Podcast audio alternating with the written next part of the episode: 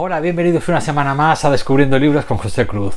Eh, yo soy José Cruz y esta semana os traigo otro mega book haul que iba a hacer un book haul normal, pero claro, va recordando todavía lo de mi cumpleaños de la semana pasada. Por lo tanto, he recibido regalos, he adquirido algún libro que estaba pendiente de, que llegara. Al final he picoteado un poquillo y se me ha juntado otra vez otro megabujo.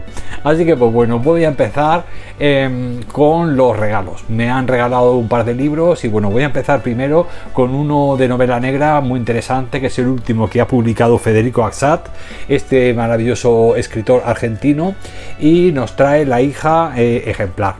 Bueno, pues como bien sabéis, eh, Federico Assad ya sabéis que es un, eh, es un escritor argentino muy, muy reconocido ya, que bueno, ya ha, publicado varios éxitos editoriales y que bueno, que eh, suele ser un, un, escritor muy crudo en el tema de la novela negra. Y aprovecho pues para, eh, eh, para recomendárselo a mi gran amiga Mónica de Mil Libros y una Vida, que creo que este va a ser uno de esos títulos que a ella le puede gustar mucho os leo un poquito, intentaré ir un poco rápido, ¿eh? no quiero que, bueno, que, que, se, que se acabe el tiempo y no pueda traeros mm, los 10 libros que he pensado traeros hoy, así que voy a intentar hacerlo lo más ágil posible. Os leo un poquito de Federico Assad, nació en Buenos Aires el 19 de junio del 75, es joven, el chico es ingeniero de profesión, su interés y vocación lo han llevado a la escritura.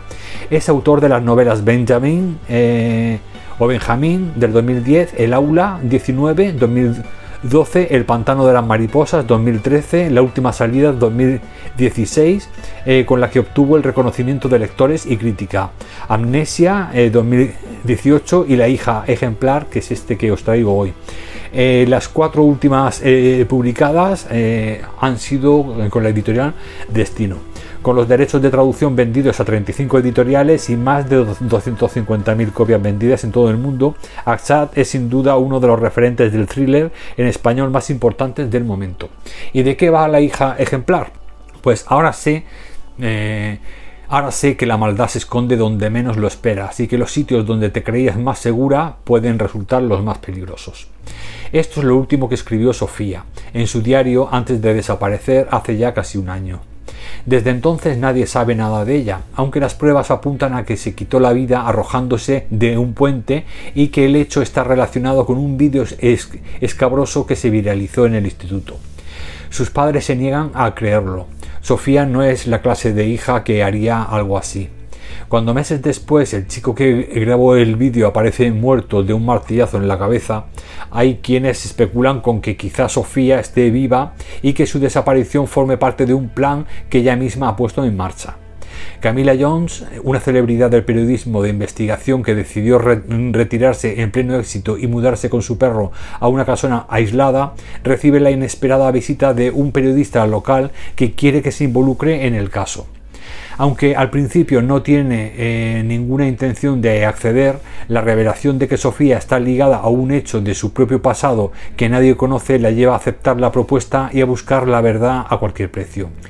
La hija ejemplar es la nueva y sorprendente novela de Federico Assad, el maestro del thriller psicológico, que explora los vínculos familiares y cómo las expectativas de los padres hacia sus hijos pueden convertirse en un oscuro mecanismo de manipulación. Así que bueno, como veis, otro gran éxito de Federico Axad, de este gran novelista eh, argentino, y que bueno, que creo que va a estar muy muy chulo. Este es el primer libro que me regalan que ya se ha leído el que me lo regala. Es decir, que él ya se lo ha, ya se lo ha leído. Entonces, por eso he tardado un poco en traerlo, porque hasta que él no se lo ha leído no, no, me lo ha regalado. Así que mira, eso es muy buena idea. Primero te lo lees y luego ya se lo regalas. Así que pues nada, muchísimas gracias a mi gran amigo José por regalarme este libro maravilloso. Un thriller psicológico, como veis, que también tiene muchos tintes de novela negra. Así que pues bueno, creo que va a estar muy chulo. Y más sabiendo que la, o antecedentes de, de, crudeza ¿no? que tiene este autor a la hora de narrar sus historias va a ser muy interesante. Bueno, esta edición consta de 500 páginas eh, con solapa y luego la letra mediana tirando a pequeñita, o que muy bien editado por, ya os digo, por Destino. El segundo libro que os traigo es otro regalo, pero este caso es un regalo especial, porque es un regalo de mi gran amiga Diana López. Del libro Divergente. Bueno, Diana López eh, tuvo la, vamos, la, la, deferencia de regalarme este maravilloso libro que sabía que me gustaba, pero que estaba un poco ahí en stand-by por el precio y porque, bueno, acababa de salir y iba a esperarme un poquito y tenía otras cosas esperando para que me llegaran, pero al final se adelantó y me lo envió de forma imprevista y cosa que me ha hecho muchísima ilusión, no solo por el libro, por supuesto, sino sobre todo por el detalle de Diana. Así que muchísimas gracias, Por este regalo. Y se trata de un escritor muy bueno norteamericano de terror que se llama Philip Fracassi. Y el último libro que ha publicado aquí en España, traducido al español por la editorial Dilatando Mentes, que se trata de los chicos del valle. Los chicos del valle son, imaginaros, una mezcla de... es como el exorcista pero eh, con, un, con una comunidad de niños huérfanos en un apartado, en un apartado caserón eh, por ahí en el valle, ¿no?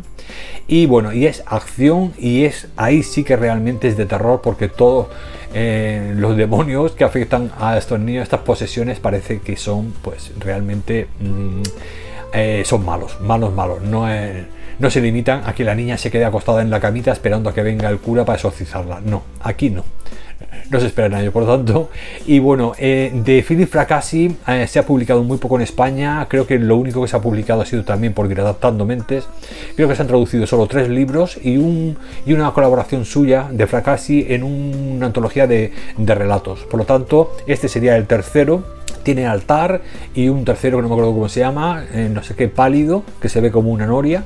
Bueno, os pondré por ahí la portadita.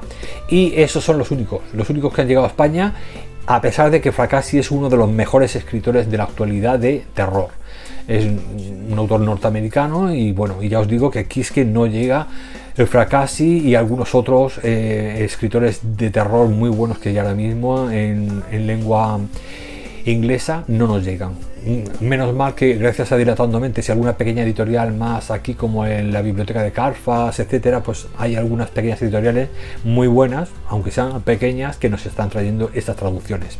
Os voy a leer un poquito de, de os tengo que decir que es el autor de la galardonada colección de relatos Bajo un cielo lívido, también publicado por Dilatando, por Dilatando Mentes, que recibió una reseña estelar del Library Journal. Fue nominado Mejor Colección del Año por Rue Morgue eh, Magazine y fue novelista del premio Brand, eh, finalista del premio Bram Stoker. Su anterior colección de relatos Contemplad el Vacío, también publicado por Dilatando Mentes, en una edición ya agotada, fue nombrada mejor colección del año por This Is Horror y Strange eh, Aeons Magazine. Su primera novela, Los chicos del valle, fue publicada en Halloween en 2021 por Eadling Press. Entre sus novelas se encuentra Don't Let Them Get You Down, eh, Zagawa Press, A Chill Along with Stranger, Talos Press, Gothic, Cementerio Dance y una edición comercial global de Los chicos del valle, eh, eh, editada por Thor Nightfire y Orbit. Ok, bueno. Pues bueno, es siempre cuando te lo mandan directamente de Dilatando Mentes, ya sabéis que nos regalan siempre puntos de página. Esta del El Morador ya os, la traje. Eh, Inanición, que es la, última de la autora esta polaca, que también os traje. Eh, daría eh, Pieternak, todavía no me lo he leído. Y este también es uno de los últimos que acaban de sacar. O sea que suelen ser todos libros muy buenos.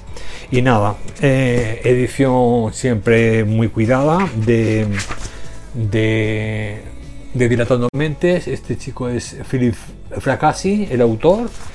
La letra medianita, muy bien, siempre con alguna eh, ilustración para iniciar capítulo.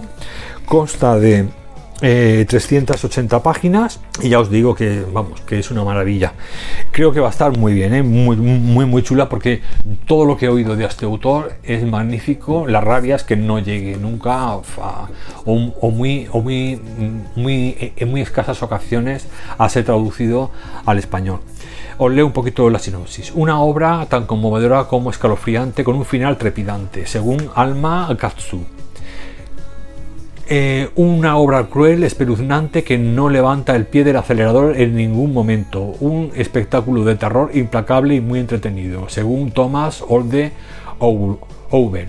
Bueno, Alma Katsu es otro autor eh, eh, de terror muy bueno. Y Thomas Olde Heubel es el, es el escritor holandés ese que, que publicó esto, Hex, que ya os traje también, que se cae, que ya os traje también reseñado hace unos meses. Pues bueno, ellos son los que opinan acerca de este último libro de Philip Fracassi. ¿Qué va de esto? Eh, orfanato para niños de San Vicente, principios del siglo XX, en un remoto valle de Pensilvania. Bajo la atenta mirada de varios sacerdotes, 30 niños trabajan, se instruyen y rinden pleitesía al Señor. Viven sus vidas de forma metódica y, se llevan bien a pesar de tener personalidades y pasados diferentes. Peter Barlow, huérfano desde la infancia, ha forjado eh, una nueva vida entre sus muros y a medida que se acerca a la edad adulta echa la vista atrás y ve que ha conseguido un grupo de amigos, un futuro, una familia. Una noche de tormenta, un grupo de hombres llega hasta las puertas del orfanato, uno de ellos mal herido, con el cuerpo cubierto de símbolos extraños grabados en su piel. Tras su muerte se libera un antiguo mal, y pronto los chicos empiezan a actuar de forma diferente. Ahora Peter y aquellos a los que consideraba sus hermanos deben elegir bando, sabiendo que sus vidas y tal vez sus almas están en juego. Bueno, pues la traducción a cargo de José Ángel de Dios. Y bueno, pues ya os digo que este regalo de Diana eh, tiene una pintaza que no veas. Voy a intentar leerlo más o menos coincidiendo cuando ella eh, lo vaya a leer también para ver si lo podemos leer más o menos a la vez y así también comentarlo antes de reseñarlo en nuestros eh, respectivos canales. Así que pues bueno, aquí os traigo Los chicos del Valle, mi segundo regalo de cumpleaños y, y bueno, súper súper contento de tenerlo. Así que pues bueno si me hubiera esperado, como bien dice Diana, seguramente me habría quedado sin él, porque eh, creo que este es una edición limitada de 300 ejemplares, que bueno, imagino que la primera, que será la primera, luego la, eh, podrán eh, sacar segunda y tercera edición, ¿no? Hasta que las ventas de, este libro pues cubran su, las expectativas ¿no? de la editorial. Pero en principio ya os digo, mm, el que me lo haya regalado también me tranquiliza por el hecho de que ya lo tengo y es uno de estos autores que ya os digo que quiero seguir muy de cerca porque es de lo poco bueno que hay ahora mismo en el terror. Bueno, este vídeo parece ser que voy a tener que sacar aquí a todos mis compañeros, porque como cada libro me recuerda a uno de los compañeros con los que más relación tengo con, con los booktubers, mm, y compañeros y amigos con los que más relación tengo, pues siempre me acuerdo de alguno de ellos cuando reseño algún libro. Y en este caso voy a, a traer a mi a mi compañera Fer de compañía lectora, este maravilloso canal argentino y esta encantadora booktuber que ya os digo que ya, mm, la considero no solo una compañera de booktube sino también una amiga. Y es que hace bueno, hace poquito, ya hace tiempo que va buscando una, una mm, la primera eh, parte de una trilogía de un autor ruso de distopías que se llama eh, Dmitry eh, Grukovsky y en concreto va buscando este, este, este tomo que ya le dije que lo había sacado en un book hacía un tiempo pero que bueno que que ella precisamente iba detrás de él. No me la he leído todavía porque es un buen tocho y además a formar parte de una trilogía me gusta siempre que empiezo una pues empalmar ¿no? con las otras por si me engancho, así que por eso lo tengo ahí un poco en stand-by. Pero ya os digo, el primer ejemplar se reeditó varias veces y en la última edición salió a un precio muy asequible, así que dije pues para mí. Entonces este libro lo iba buscando Fer, eh, como os digo, eh, mi compañera, y bueno, y mm, me he acordado de, ella porque eh, este libro, si bien ya tiene, ah, ya tiene algunos añitos, ah, no muchos, pero bueno, del 2007, sí, sí tiene sus añitos, eh, del 2007. Ahora el mismo autor Dmitry Grukovsky acaba de sacar una, una, mm, una nueva trilogía, creo que va a ser una nueva trilogía que también tiene un tono distópico y se trata de Outpost. Esto es lo último, lo último de Dmitry de Dmitry eh, este autor ruso, y os voy a leer un poquito la, la, la sinopsis. Veréis cómo va a gustar. Primero os voy a hablar un poquito del autor, que es este chico joven, es muy jovencito el, el autor, y eh, dice lo siguiente, Dmitry Grukovsky es licenciado en Periodismo y Relaciones Exteriores en la Universidad Hebrea de Jerusalén. Bueno, es ruso, pero vive en, en Jerusalén. Ha trabajado como freelance eh, para Rusia Today y participó como corresponsal en la expedición rusa al Polo. Entre los éxitos de su carrera cabe destacar su retransmisión minuto a minuto de la muerte del presidente yugoslavo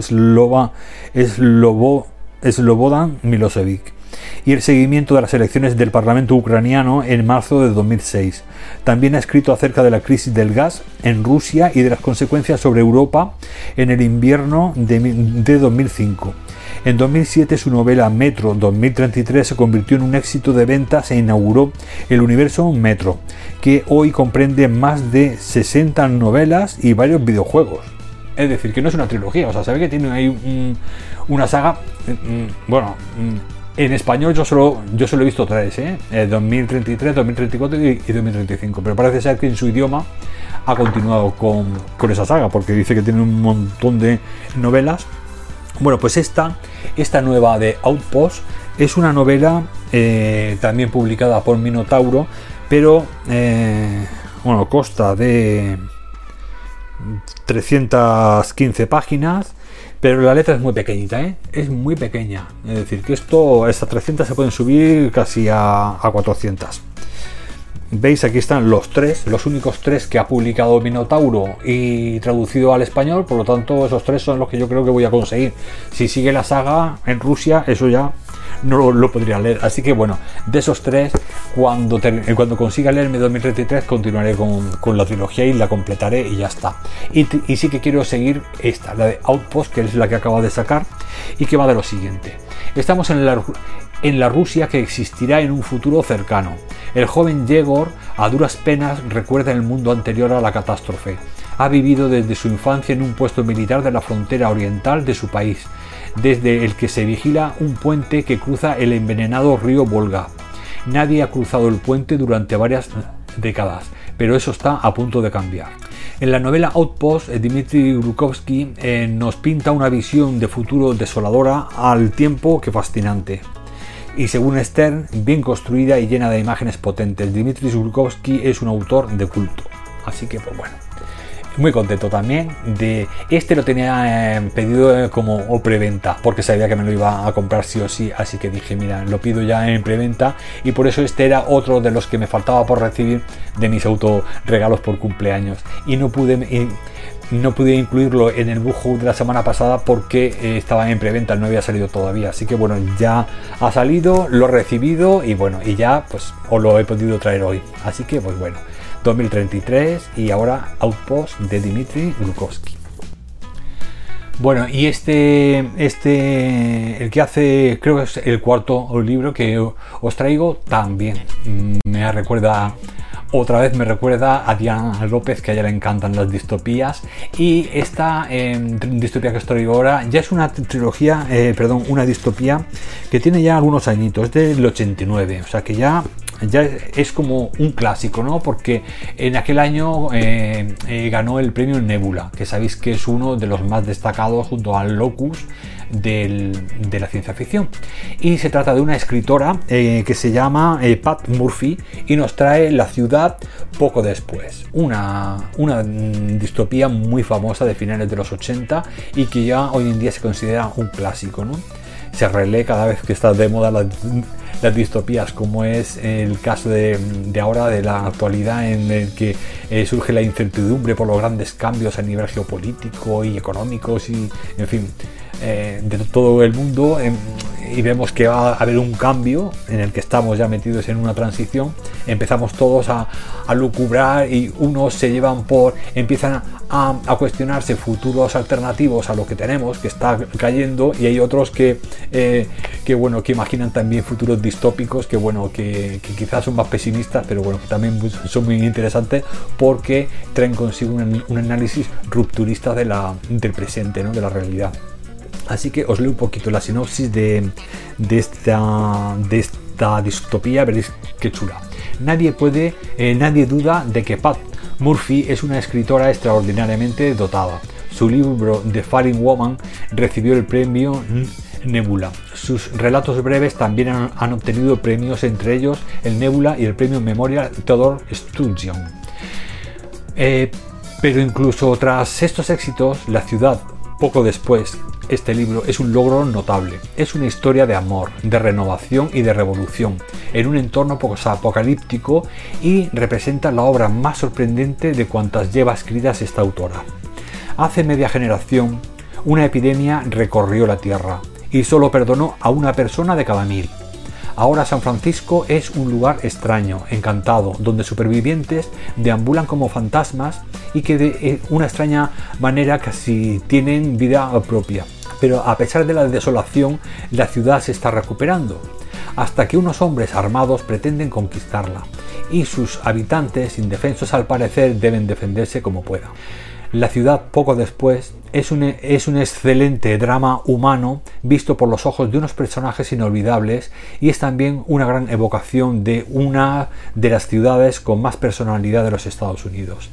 Es la obra de ficción más madura y más completa de una de las mejores novelistas jóvenes de, la generación de los 80 de, ciencia ficción. Así pues, eh, como veis, una distopía maravillosa de un subgénero de la ciencia ficción de los finales de los 80 que ya se considera un clásico de la ciencia ficción por esta eh, autora muy poco conocida en la actualidad, pero que entonces pues, se, se llevó el premio Nebula, por lo tanto muy, muy interesante.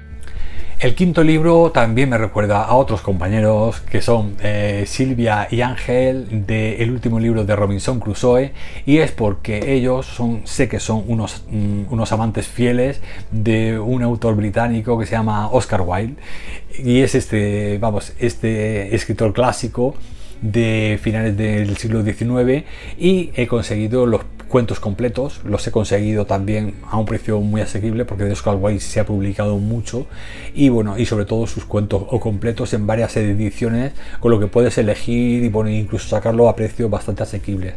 Y como sé que Austral es una de esas editoriales que, que suele tener traducciones muy buenas y no hay ningún problema en ese tema de, o, en que estén resumidas las obras, etcétera, pues digo, voy a lo me traigo una mm, edición de Austral de los cuentos completos del el gran maestro británico y bueno, qué decir de él, ya lo conoceréis todos y, bueno, aquí os puedo decir algunos de los de los cuentos que incluye El Príncipe Feliz, que creo que ya os lo reseñé hace un tiempo, y otros cuentos, Una casa de granadas, El crimen de Lord Arthur eh, Saville y otras historias, El retrato de Mr. W.H., poemas en prosa, etc. Tiene una introducción de Luis Antonio de Villena, y bueno, Oscar Wilde eh, nació en Dublín, es era irlandés, eh, nació en 1854 y falleció en París en 1900.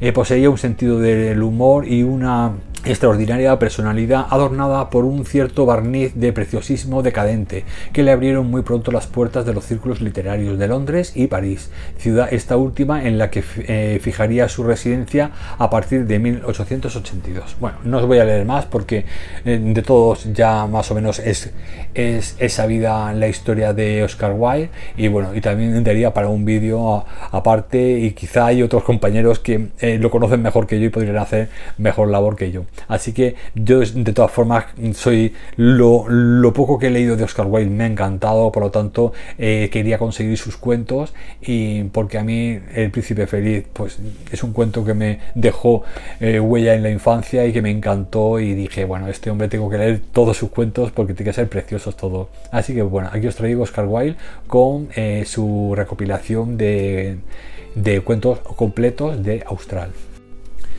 Bueno, los dos siguientes libros os los voy a traer juntos porque son del mismo autor.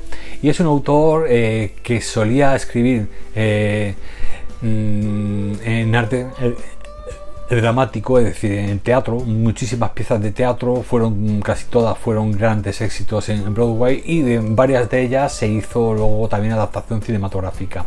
Eran todas muy intensas, igual que era el autor, pues bueno, todas estas obras eran muy intensas, muy críticas y muy apasionadas, ¿no? Eh, y a mí, bueno, ya os he traído tres, tres cosas de él, me parece. Os traje, eh, bueno, os hablo de... Eh, del gran Tennessee Williams, este autor eh, norteamericano, que a mí me encanta, es maravilloso. Y os traje, como os digo, ya os he traído tres obras de él. Os traje un tranvía llamado Deseo, el de. Mm, ¿Cómo se llamaba? La gata eh, sobre el, tejado de zinc y. Eh, una historia contada por un loro o algo de eso. Es decir, os traje esas tres piezas de teatro, ya os las traje hace tiempo. Pues ahora he adquirido también de, de, Alianza Editorial en su edición bolsillo, que es bastante económica. He conseguido una obra de teatro muy importante también de él que se llamaba de repente el último verano y algunas piezas cortas eh, de teatro también eh, eh, recopiladas en esta edición. Eh, os voy a leer un poquito. Autor de obras de teatro intensas y tormentosas, popularizadas por versiones cinematográficas inolvidables como Un tranvía llamado Deseo, La gata sobre el tejado de zinc o La noche de la iguana, que La noche de la iguana es la otra que os, he traído. Eh, he conseguido estas dos de repente eh, el último verano y la noche de la iguana que está va sola, es la obra de teatro ella sola. Pero aquí, aparte de de repente eh, el último verano, también tiene otras piezas cortitas. Este es un poquito más grueso que este. Pero bueno, los dos de la misma edición de bolsillo de Alianza y los dos, ya os digo que es de lo, de lo último que se ha traducido y que se ha publicado de este gran autor, que para mí es un indispensable de los clásicos norteamericanos pues, de la primera mitad del siglo XX de Estados Unidos, o sea, de norteamericano, que fue una radiografía el, que hacía este hombre, sobre todo de la parte del sur de, de, la cultura decadente. Después de la guerra civil, pues el sur se había quedado un poquillo ahí eh, decadente, ¿no? Y nos hace una, una, una, radiografía de las personalidades ¿no? y, de, y de el contraste del norte algo paleto y sin embargo el que había ganado la, la, guerra civil eh, norteamericana contra el sur, que era más culto, pero claro, también eran eh, los esclavistas y estos que tenían las plantaciones de algodón, etcétera, pero que tenían, eran como más finos, ¿no? Como más aristócratas. Entonces, pues esa, esa, el que venzan los paletos, pues hace que haya luego pues una, una confrontación de mentalidades del norte al sur alucinante y creo que es el que mejor retrató ese, ese, esa mezcla del agua con el aceite eh, de esa época fue eh, Tennessee Williams.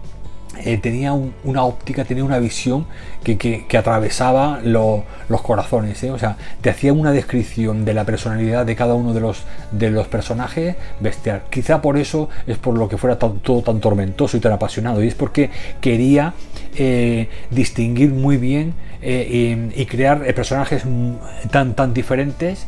Eh, pero todos a la vez tan humanos que se enfrentaran y de ahí surgiera la trama, ¿no? unas tramas siempre súper interesantes y, maravillosas. Bueno, pues os leo un poquito, bueno, os voy a leer una de las reseñas porque este también habla de la biografía de, de, de Tennessee Williams y, bueno, nació eh, en 1911 y falleció en 1983, es decir, no hace mucho. Es uno de los dramaturgos esenciales del siglo XX. En sus obras, a menudo impregnadas de una fuerte y latente tensión sexual, el foco de la atención eh, se desplazó de las circunstancias sociales de los personajes a su destino predeterminado, al análisis de los sentimientos presentados como el enigma principal al que se enfrenta el ser humano. De repente, el último verano, esta obra eh, gira en torno a la muerte súbita e inesperada del joven Sebastián, protagonista ausente que desencadena una situación dramática que Williams lleva hasta el límite. Contemplan el volumen siete piezas dramáticas en un acto, em, todas ellas espléndidas que ofrecen un repertorio de las mejores virtudes del autor estadounidense. Bueno, y de la noche de la iguana, de este, a ver si... Em, dice que probablemente eh, La Noche de la Iguana eh, sea su obra cumbre, un, inolvidable grupo de personajes varado fuera de temporada en un ruin hostal a orillas del Pacífico devanan y entremezclan sus respectivas madejas de deseos y necesidades en lo que resulta un asombroso retrato colectivo de la desolación y de la resistencia al abandono. Eh, esta ha sido traducida por Álvaro, por Álvaro del amo. Y esta de aquí, a ver si lo pone por aquí, la traducción también a cargo de Álvaro del Amo. Así que pues bueno, aquí os traigo estas dos maravillosas, esta, esta obra, de repente el último verano más algunas eh, piezas eh, de teatro en un acto que son independientes y luego aquí la, la noche de la iguana. Así que bueno, dos, dos, maravillas de este, de este autor que estoy enamorado de él, me encanta. Y con sus, bueno, con sus con estas dos obras que acaban de mm, que se han publicado no hace mucho con traducciones muy recientes y que bueno que creo que son indispensables como fondo de armario para todos aquellos que sean amantes del teatro y de bueno de, de estas tramas tan tan intensas como aquellas películas en blanco y negro que veíamos de los 30 a los 40 así tan tan con esos personajes y esos eh, esas vidas tan tan turbulentas ¿no? que, que la vida los azotaba y los llevaba de un lado a otro pues así es como yo veo la, literatura de, Tennessee Williams. Además de que su propia vida también fue muy, muy turbulenta. así que bueno, creo que estas dos obras me van a encantar. Bueno, la semana pasada os traje uno de Saki, es decir, uno que había encontrado de Saki muy interesante, que tenía una recopilación de cuentos de, estos siniestros y, tenebrosos de Saki. Pues esta semana me ha llegado otro más de Saki, que es de la edición Valdemar, de, la línea El Club Diógenes y bueno, esta selección de, relatos pues eh, ahonda todavía más en, todo lo que os comentaba, ¿no? en, estos breves cuentos em, que son como puñales envenenados en los que este autor británico eh, nos mezcla un poco ese lenguaje eduardiano ya de finales de la época victoriana, eh, así muy con flama británica, muy, muy exquisita, muy bien, pero luego lo mezcla con humor negro, con, tintes de terror, con crítica social, en fin, es un, es un autor que yo, a mí ya os digo, cuando lo descubrí me quedé encantado y, y ya tengo pues dos obras de él, La reticencia de Lady Anne y el de la semana pasada que era un recopilatorio de cuentos. Y esta semana os traigo este nuevo recopilatorio que se llama Animales y más que animales. Este es un poquito más voluminoso que los anteriores, tiene más cuentos, consta de 295 páginas y bueno, la letra es más bien pequeñita, más bien pequeña, porque bueno, estas ediciones de tapa blanda y tamaño de bolsillo, pues de, la línea del Club Diógenes de Valdemar, pues suelen ser más asequibles, más económicas, pero también la letra es más pequeña. Saki, seudónimo de H.H. Munro, es para Graham Greene el más grande humorista inglés del siglo XX. Macabro, ácido y divertido, todos sus cuentos son un ejemplo de brevedad y eficacia, ya sean humorísticos o de terror. Cada cuento de Saki es como un cuchillo lanzado al intelecto del lector, ya sea para provocar su risa o moverle al espanto. No es de extrañar que dos de sus más ilustres discípulos sean Tonsar, que ya os hablé de la semana pasada, y Roald Dahl. Eh, según eh, bueno, eh, esto ya lo dije la semana pasada. Eh, Borges. Eh, Borges era un gran lector también de Saki y decía de él, con una suerte de pudor, Saki da un tono de trivialidad a, relatos cuya íntima trama es amarga y, y cruel. Esa delicadeza, esa levedad, esa ausencia de énfasis puede recordar las deliciosas comedias de Wilde y es cierto que me recuerda en algunas ocasiones esa, ese humor mordaz que tenía Oscar Wilde en todos sus cuentos, pero este pues con un tinte más macabro y más oscuro. Así que pues bueno, otra, otro recopilatorio y otra joya de este autor que, que descubrí que bueno, que ahora ya es uno de mis favoritos de este año, Saki. Bueno, solo quedan dos, ¿eh? así que eh, paciencia, que esto ya sabéis que es un mega book haul, así que pues bueno, me he dejado la joya de la corona para el final, pero ahora os voy a traer, el penúltimo libro que os voy a traer es una novela negra de un escritor español. Eh, estoy, ahora mismo estoy leyendo La Luna mm, Luna Nueva, me parece que se llama, es que mira, me lo estoy leyendo y, no me acuerdo del título, Soy más desastre, de Andrea Camilleri. Creo que es el cuarto de su, de su serie no, no, no es el cuarto, porque era del 2008. Nada. Eh. Estoy leyendo a Andrea Camilleri, que sabéis que es un autor eh, de novela negra eh, italiano y que en, su, en, el nombre de su personaje, de su detective principal, de su protagonista, le, puso Salvo Montalbano. Y Montalbano le puso ese apellido en homenaje al autor que os traigo hoy, que es Manuel Vázquez Montalbán. Manuel más que el Montalbán, de ahí viene Montalbano, pues bueno, era pues eh, Andrea Camilleri le encantaba eh, este autor. Eh, nuestro autor español, vamos, de cabecera de la novela negra desde los años 70. Y bueno, este autor, como os digo, ha escrito ensayo, ha escrito muchos novelas autoconclusivas, incluso algunos de psiquiatría, que conseguí, o alcancé a leer en mi juventud era mi favorito siempre ha sido Los mares del sur, que era su cuarta novela de la serie de Pepe Carballo y que ese fue el más el premiado, creo que le dieron tres premios a nivel nacional. Pero bueno, el caso es que leyendo a Andrea Camilleri me entraron unas ganas locas de volver a, a leer a Montalbán. Eh, estaba todo el rato diciendo, digo, ostras, estoy leyendo aquí a este hombre italiano que me encanta y creo que ese tipo de prosa, ese tipo, esa forma eh, de mezclar la, eh, la novela negra con un detective entre triste y con y con toques de humor, ¿no? O sea, que, se echa un poco los problemas de la vida, se los echa un poco a la espalda y dice yo para adelante, y en fin, que son gente que como están acostumbrados siempre a estar rodeados de miseria, pues llega un momento que se hacen como se hacen como una coraza y los tuyos ya están como acostumbrados a vivir en esa y entonces cualquier cosa ya no les sorprende y es que son personajes que a mí me encantan, ¿no? Porque ya os digo que, esto, que eso lo, lo extrapolas a la actualidad y la verdad es que muchas veces que me gustaría ser como ellos, me gustaría ser un Pepe Carballo o un Montalbano de Camilleri para que todo lo que me rodea a veces decir, mira, que me resbale un poco porque que si no, si te lo tomas en serio, al final es peor. Así que bueno, me trajo, ya os digo, muchas ganas de leer otra vez a, a, a Montalbán.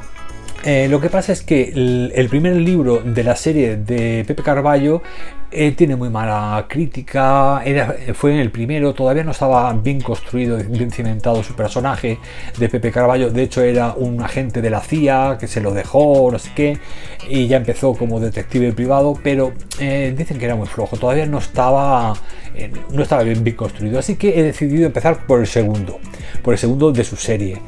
Eh, que se llama Tatuaje. Y este segundo, que esta es una colección que, ha, que, que, que, hace muy poquito que ha editado Bucket y que está trayendo otra vez toda la serie de Pepe Carballo a un precio súper asequible. Sí que es verdad que es de, de, edición bolsillo, os podéis imaginar la letra pigmea que tiene, pero bueno, un precio súper, ya os digo, súper asequible, lo podemos conseguir nuevo por poco dinero. Y así ya conservar estas obras que yo creo que esto es conveniente siempre tenerlo en el papel y tenerlo guardadito porque esto es un, trozo de historia mm, reciente de nuestro país y una, y una visión eh, en la que la novela negra, esta es la novela negra que me gusta a mí que no solamente protagoniza un detective y hay que, hay que solucionar un problema de un asesinato o una desaparición, sino que en ese camino, en ese proceso de investigación, va haciendo una radiografía social de todo lo que acontece a su alrededor. Y en este caso aprovecha Montalbán para eh, hacernos una radiografía de los años 70 y, 80 de la historia reciente de nuestro país bueno, reciente, más o menos, digo reciente porque yo la viví de joven, pero bueno, ya no es tan reciente, ¿no? De, en fin, de mediados, finales del de los 70 hasta los 80, ¿no? Yo era un niño o era adolescente, pero que recuerdo muchas de las situaciones y del contexto que suele explicar eh, Montalbán con su personaje Carballo. Y creo que, bueno, ya os digo que es de esos de esos detectives, de esos protagonistas como el de Montalbano de, Camilleri, son, son esos detectives que, que están un poco de vuelta de todo, eh, que son tíos muy inteligentes, no suelen hablar mucho, se intenta relacionar poco con la gente porque ya se tiene que relacionar con su trabajo obligadamente y siempre en contacto con la miseria, ya os digo, todo eh, lo que va ocurriendo en la sociedad, pues cuando hay, eh, pues eso, situaciones económicas o políticas injustas, pues se va creando una población una selva de gente ahí pues muy pintoresca y que nos hace una, una, radiografía estos, estos personajes, estos eh, protagonistas, eh, vamos, maravillosa de esa época. Así que bueno, ya estoy deseando, ya os digo, empezar con... Empezar, bueno, ya os digo que he leído algunas cosas de Montalbano, pero por ahí salteadas, así que quiero empezar desde el principio y así hacerme poco a poco con la colección de, de su personaje Pepe Carballo. Esta es una edición, ya os digo, muy pequeñita, tiene 195 páginas de letra muy pequeña, pero bueno. Y no os voy a leer nada porque me he enrollado mucho, así que pues nada. Eh, Pepe Carballo, ya estoy también deseando leerlo. Y ahora ya voy con la joya de la corona. Bueno, y la joya de la corona es una obra que... Mm, que bueno, que tenía ganas de, adquirir, lo que pasa es que la edición que había no me gustaba. Entonces he estado investigando, investigando, la que yo quería estaba descatalogada y al final la he conseguido, la descatalogada, porque de segunda mano, pero bueno, está mm, sin tocar, no lo ha leído nadie y me consta porque está impecable esta edición. Y bueno, eh, antes de deciros cuál es, os, o, sea, os tengo que decir a quién me recuerda. Otra compañera booktuber me recuerda a esta obra y es a, a mi gran compañera y amiga Carol de Mismo Pasan. Eh, Carol, eh, ya sabéis que tiene un canal eh, dedicado sobre todo, especializado más bien en tema de literatura rusa y francesa. Y por eso me ha recordado mucho a ella, porque os traigo a un autor francés, a un clásico francés, Alejandro Dumas, Alexander Dumas, con La guerra de las mujeres. Esta obra ya os digo que está editada por Penguin también en edición bolsillo, pero no me terminaba a mí de, gustar porque claro, yo sabía que existía esta, esta edición de Ciruela en tapadura y bueno, con, también con una tradición impecable como suele ser el caso de, de Ciruela.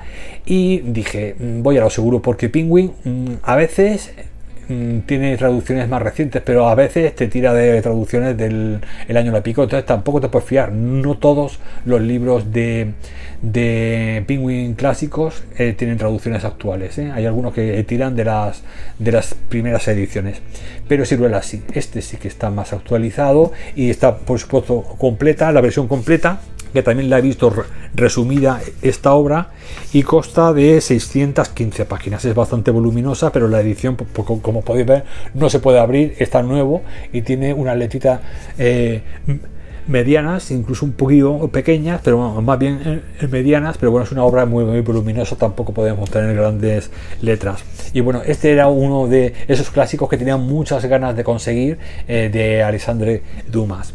Yo leo un poquito de qué va. Bueno, está publicada, perdón, por la, por la editorial Ciruela en su línea Libros del Tiempo que es la que se encarga de los clásicos. Pues bueno, este clásico francés va de lo siguiente. En medio de la guerra civil emprendida por la aristocracia francesa durante la minoría de edad de Luis XIV, eh, dos mujeres se enfrentan con todas sus armas. En la lucha por el poder eh, ponen en liza su belleza, su gran capacidad para la intriga, su amor y sus celos, sin renegar del coraje ni de sus dotes militares. Alejandro Dumas, nacido en 1802 y fallecido en 1870, autor de algunas obras maestras del espíritu romántico como El Conde de Montecristo, recrea una estampa de la guerra de la Fronda, eh, con dos personajes que quieren ser los equivalentes femeninos de sus célebres mosqueteros. La astuta y encendida amante del duque de Pernón, eh, Nanon de Artigues, fiel a una Ana de Austria y a un cardenal Marazzi, eh, que tratan de salvaguardar la corona para quien luego serían el rey Sol, Luis XIV y la rubia y valerosa Claire de, Cambes, que sostiene la rebelión de los príncipes de, de Condé con su eh, inteligencia y su astucia. Estas dos mosqueteras con faldas, como se las ha llamado, se convierten en eje de una narración que contiene los mismos ingredientes que los tres mosqueteros, la novela más célebre de Dumas, acción, intriga y rapidez descriptiva pero aquí el autor privilegia un aspecto, el amoroso, con su inevitable acompañamiento de celos y rivalidad femenina, pues las dos protagonistas se enamoran del mismo hombre. Así que pues, bueno, de Alejandro Dumas, Ciruela también ha publicado Leyendas del Cáucaso y de la Estepa, que también miraré a ver qué tal.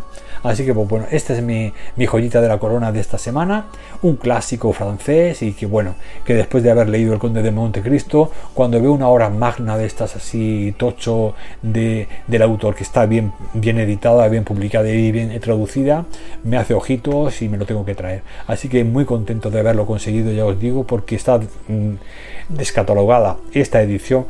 Eh, no la de Penguin, pero bueno, esta sí que estaba descatalogada y cuando la encontré a un precio algo muy asequible en, en, una web de segunda mano, pues dije, mira, lo voy a conseguir y hasta Así que, pues nada, muy contento también con, este, con esta joya de, de la literatura clásica francesa. Y bueno, ya con esto, a ver qué me falta aquí para dejar libros. Pues nada, ya con esto eh, me despido. Espero que os haya gustado este mega book haul. Eh, con, ya veis, con géneros muy diferentes, muy distintos.